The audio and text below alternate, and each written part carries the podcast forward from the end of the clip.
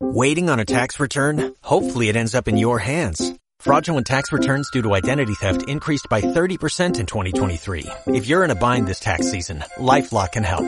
Our U.S.-based restoration specialists are experts dedicated to helping solve your identity theft issues. And all LifeLock plans are backed by the Million Dollar Protection Package. So we'll reimburse you up to the limits of your plan if you lose money due to identity theft. Help protect your information this tax season with LifeLock. Save up to 25% your first year at LifeLock.com slash aware.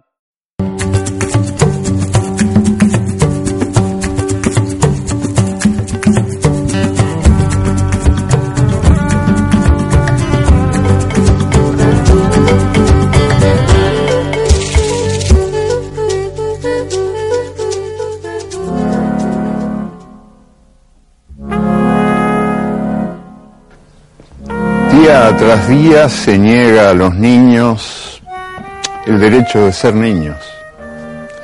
El mundo trata a los niños pobres como si fueran basura. El mundo trata a los niños ricos como si fueran dinero.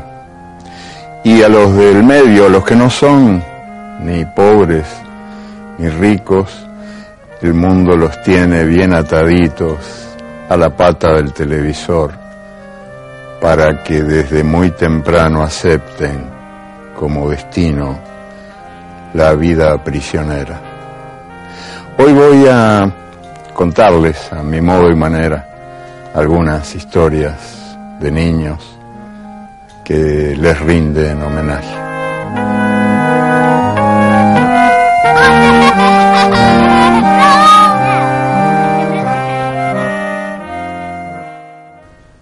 Oriol Val, que se ocupa de los recién nacidos en un hospital de Barcelona, dice que el primer gesto humano es el abrazo.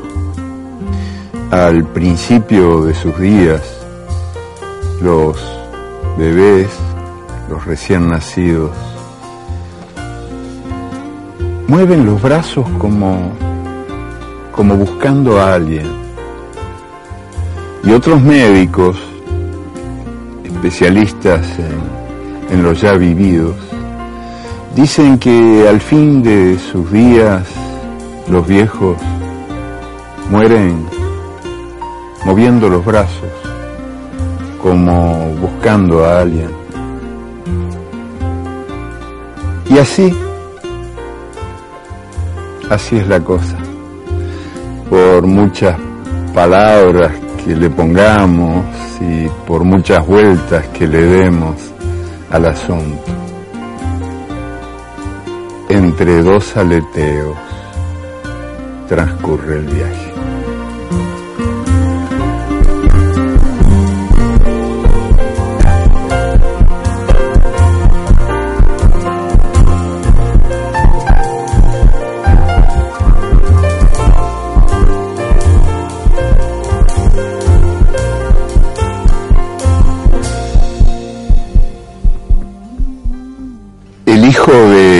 Pilar y Daniel Weinberg fue bautizado en la costanera y en el bautismo le enseñaron lo sagrado. Recibió una caracola para que aprendas a amar el agua. Abrieron la jaula de un pájaro preso para que aprendas a amar el aire le dieron una flor de malbón para que aprendas a amar la tierra. Y también le dieron una botellita cerrada. No la abras nunca, nunca, para que aprendas a amar el misterio.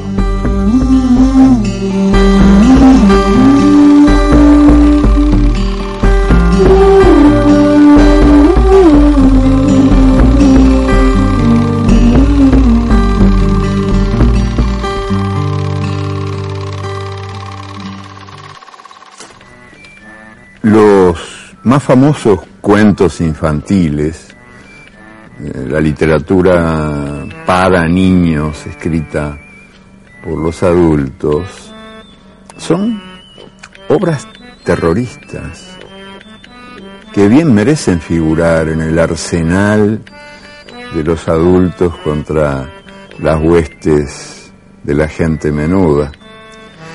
Y Hansel y Gretel te advierten, serás abandonado por tus padres. Caperucita Roja te informa que cada desconocido puede ser un lobo que te comerá. La Cenicienta te obliga a desconfiar de las madrastras y de las hermanastras. Y así sucesivamente. Los niños siguen siendo desde temprano entrenados para el terror. Vendrá el ogro, y el ogro te devorará si no obedeces, si haces lo que no debes, si ejercitas tu libertad.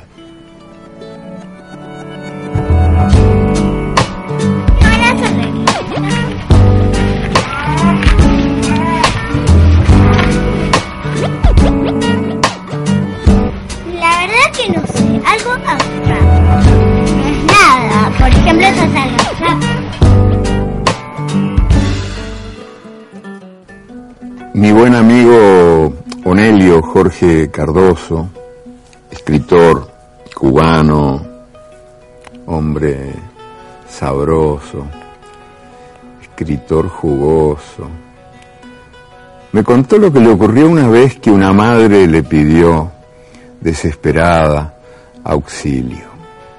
Porque la nena, la hija, chiquita, se negaba a comer.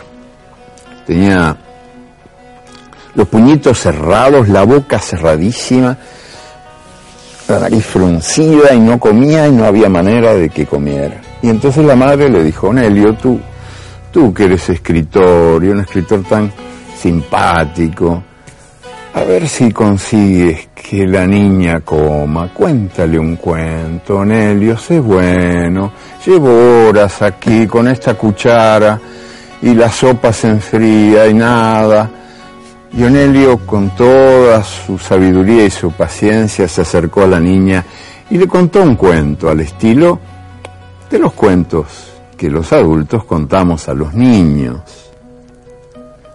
Había una vez una pajarita que no quería comer la comidita y la mamita le decía, abre el piquito, pajarita, para comer la comidita, porque si no te vas a quedar cortita y flaquita, en lugar de ser una pajarita bien crecidita. Y entonces, pajarita, por favor, abre el piquito para comer tu comidita, pero la pajarita seguía con el piquito cerradito, cerradito y se negaba y ahí la niña lo interrumpió. ¡Qué pajarita de mierdita!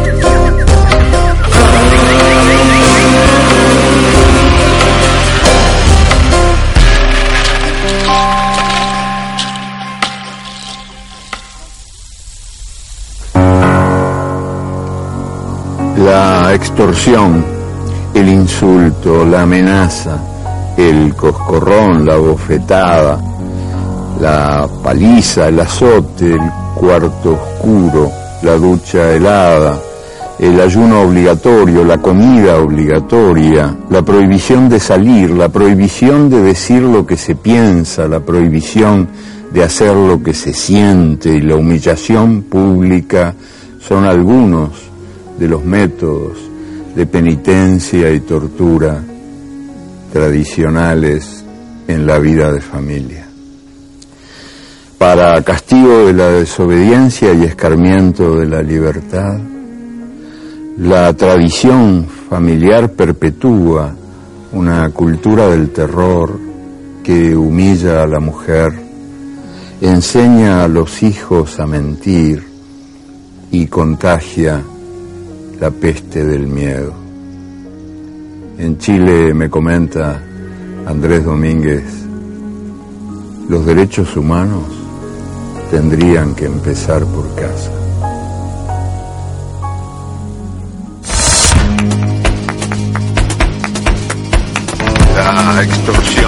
La obligatoria, la prohibición de salir por ronda, donde sabe que se piensa, la sociedad superficiente, la cultura del terror.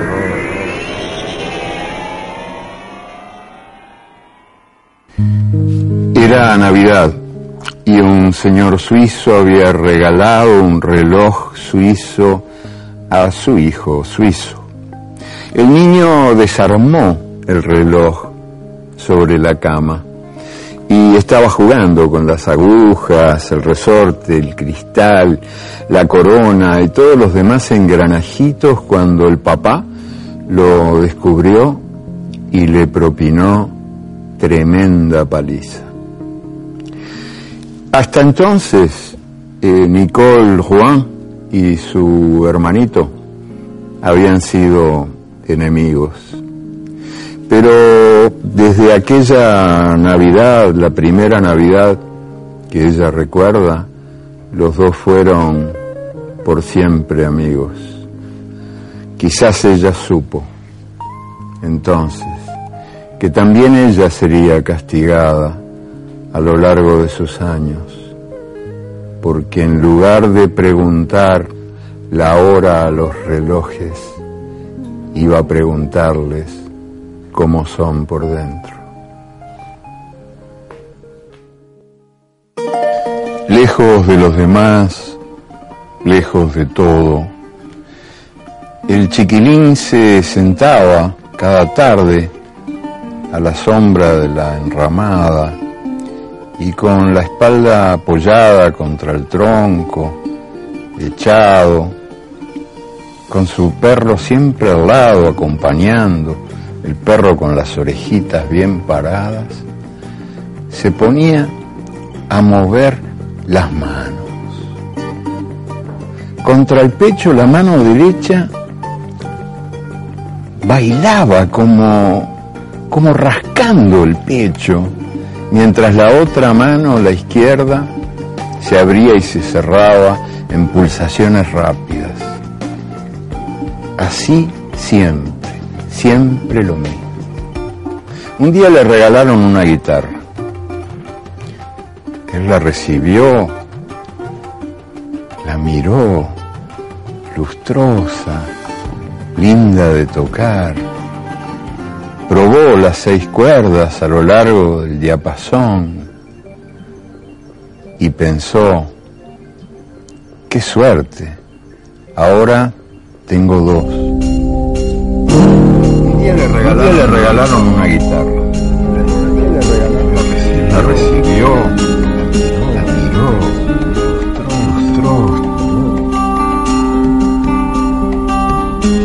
Qué suerte, qué suerte. Ahora, ahora tengo dos.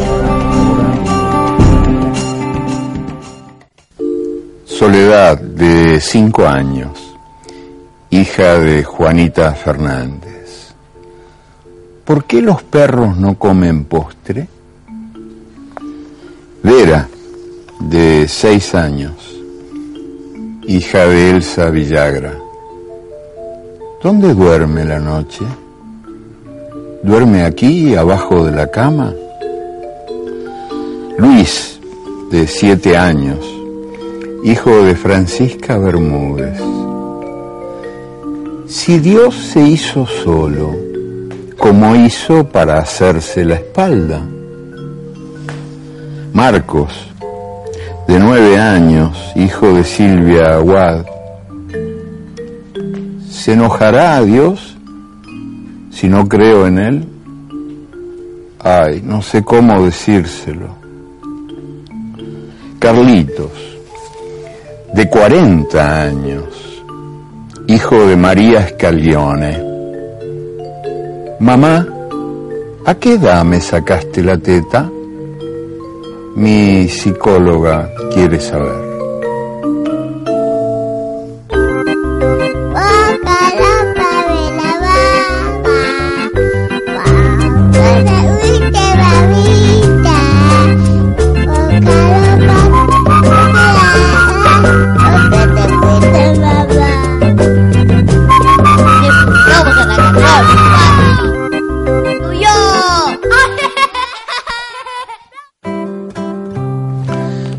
Los alumnos del sexto grado en una escuela de Montevideo organizaron un concurso de novelas. Y participaron todos, todos escribieron novelas en aquel concurso donde yo fui uno de los tres jurados.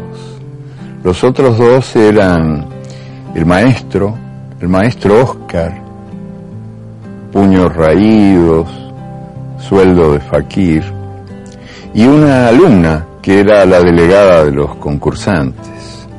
A la ceremonia de premiación se prohibió la entrada de todos los adultos, con excepción del maestro, yo que era miembro del jurado, y los niños que eran los participantes en el concurso. Todos fueron premiados. Hubo un premio para cada trabajo y con el premio una pequeña explicación de los méritos del trabajo presentado. Y cada premio fue celebrado con una ovación por todos los niños de la clase y hubo lluvia de confetis, de serpentinas. Y al final me quedé conversando con los chiquilines y, y el maestro me dijo, el maestro Oscar me dijo, nos llevamos tan bien que me dan ganas de dejarlos a todos repetidores. Y una nena venía del interior, de un pueblito del interior, me dijo que ella, cuando llegó en los primeros tiempos, era muy callada. No había manera de sacarle una palabra de la boca. Y ahora, me dijo, el problema es que no me puedo callar y hablo todo el tiempo. Y yo al maestro Oscar lo quiero mucho, muchísimo, porque él me enseñó a perder el miedo de equivocarme.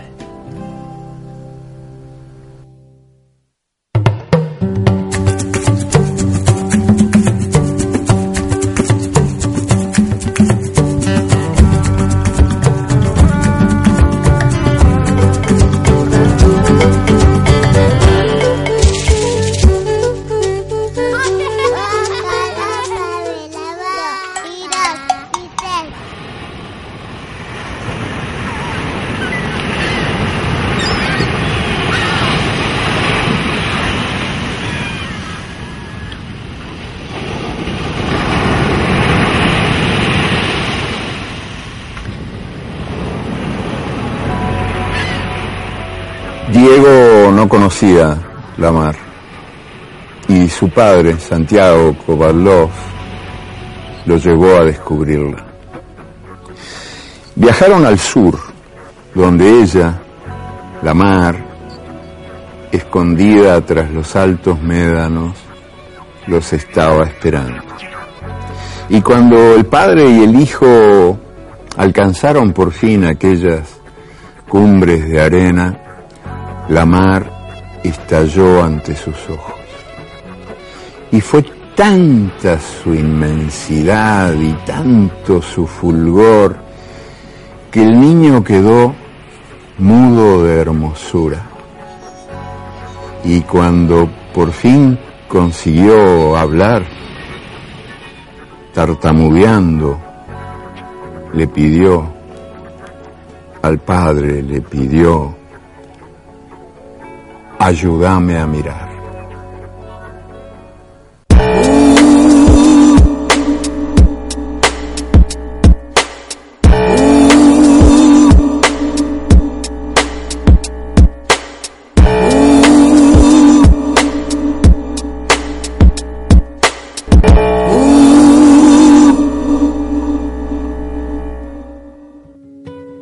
Por increíble que parezca, la la principal cárcel de la dictadura militar uruguaya se llamaba Libertad. Y por increíble que parezca, estaba prohibido en esa cárcel llamada Libertad que los presos dibujaran o recibieran dibujos de mariposas estrellas, parejas y pájaros. Uno de los presos, Didasco Pérez, maestro de escuela, preso por tener, como dijo el oficial que lo detuvo, preso por tener ideas ideológicas, recibió un domingo la visita de su hija Milay, de cinco años. La hija le trajo un dibujo de pájaros, como los pájaros estaban prohibidos. La censura se, se los rompió, rompió el dibujo, los censores rompieron el dibujo a la entrada de la cárcel.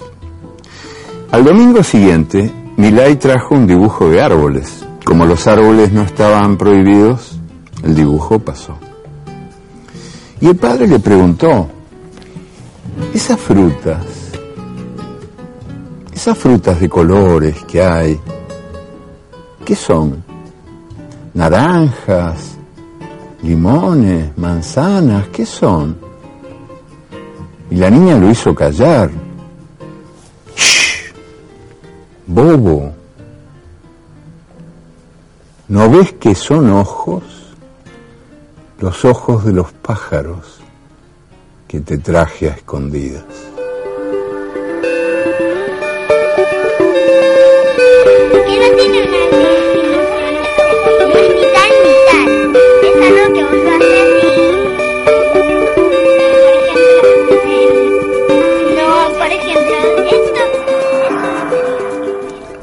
La abuela Raquel estaba ciega cuando murió, pero algún tiempo después, en el sueño de Elena, la abuela veía. Y, y en el sueño la abuela no tenía un montón de años, no, no era un puñado de cansados huesitos. Era nueva. La abuela era nueva en el sueño de la nieta. Tenía la abuela cuatro años y era una emigrante entre otros emigrantes que estaba llegando al cabo de una larga travesía de la mar desde la remota Besarabia. Y en el sueño la abuela pedía a la nieta que la alzara porque quería ver el puerto de Buenos Aires. Y así la abuela, en brazos de la nieta, conoció el lugar donde iba a pasar todos los días de su vida.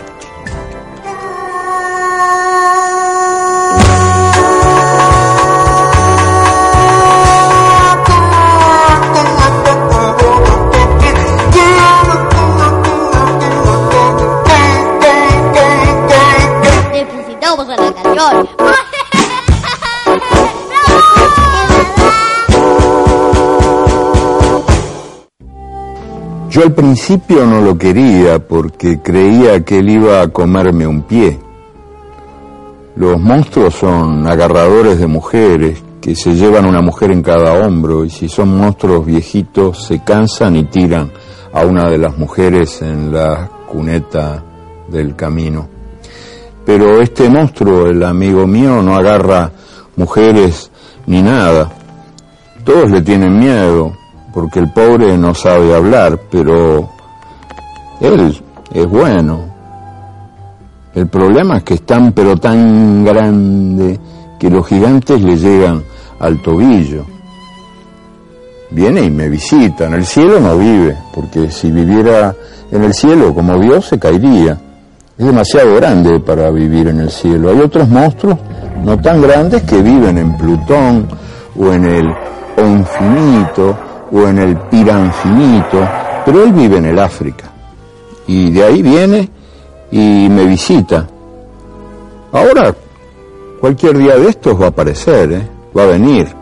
Caminando por el mar va a venir, convertido en un guerrero que más inmenso no puede ser y echando fuego por la boca y de un solo soplido va a reventar la cárcel a donde lo tienen preso a mi papá y me lo va a traer en la uña del dedo chiquito y yo me lo voy a meter a, mi cuarto, por la ventana me lo voy a meter y le voy a decir, hola, y el monstruo se va a volver al África despacito por la mar y, y entonces mi papá va a salir a comprarme caramelos y chocolatines y una nena y se va a conseguir un caballo de verdad y vamos a salir al galope por la tierra.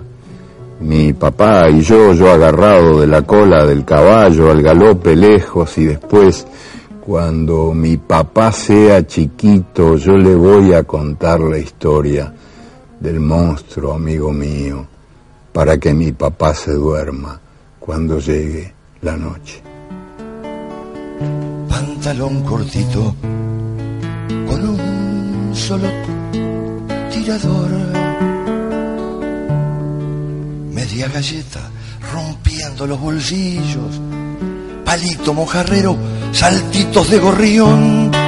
Los muchachitos de toda la manzana, cuando el sol pica en pila, se van pa'l cañadón. Pantalón cortito, bolsita de los recuerdos pantalón cortito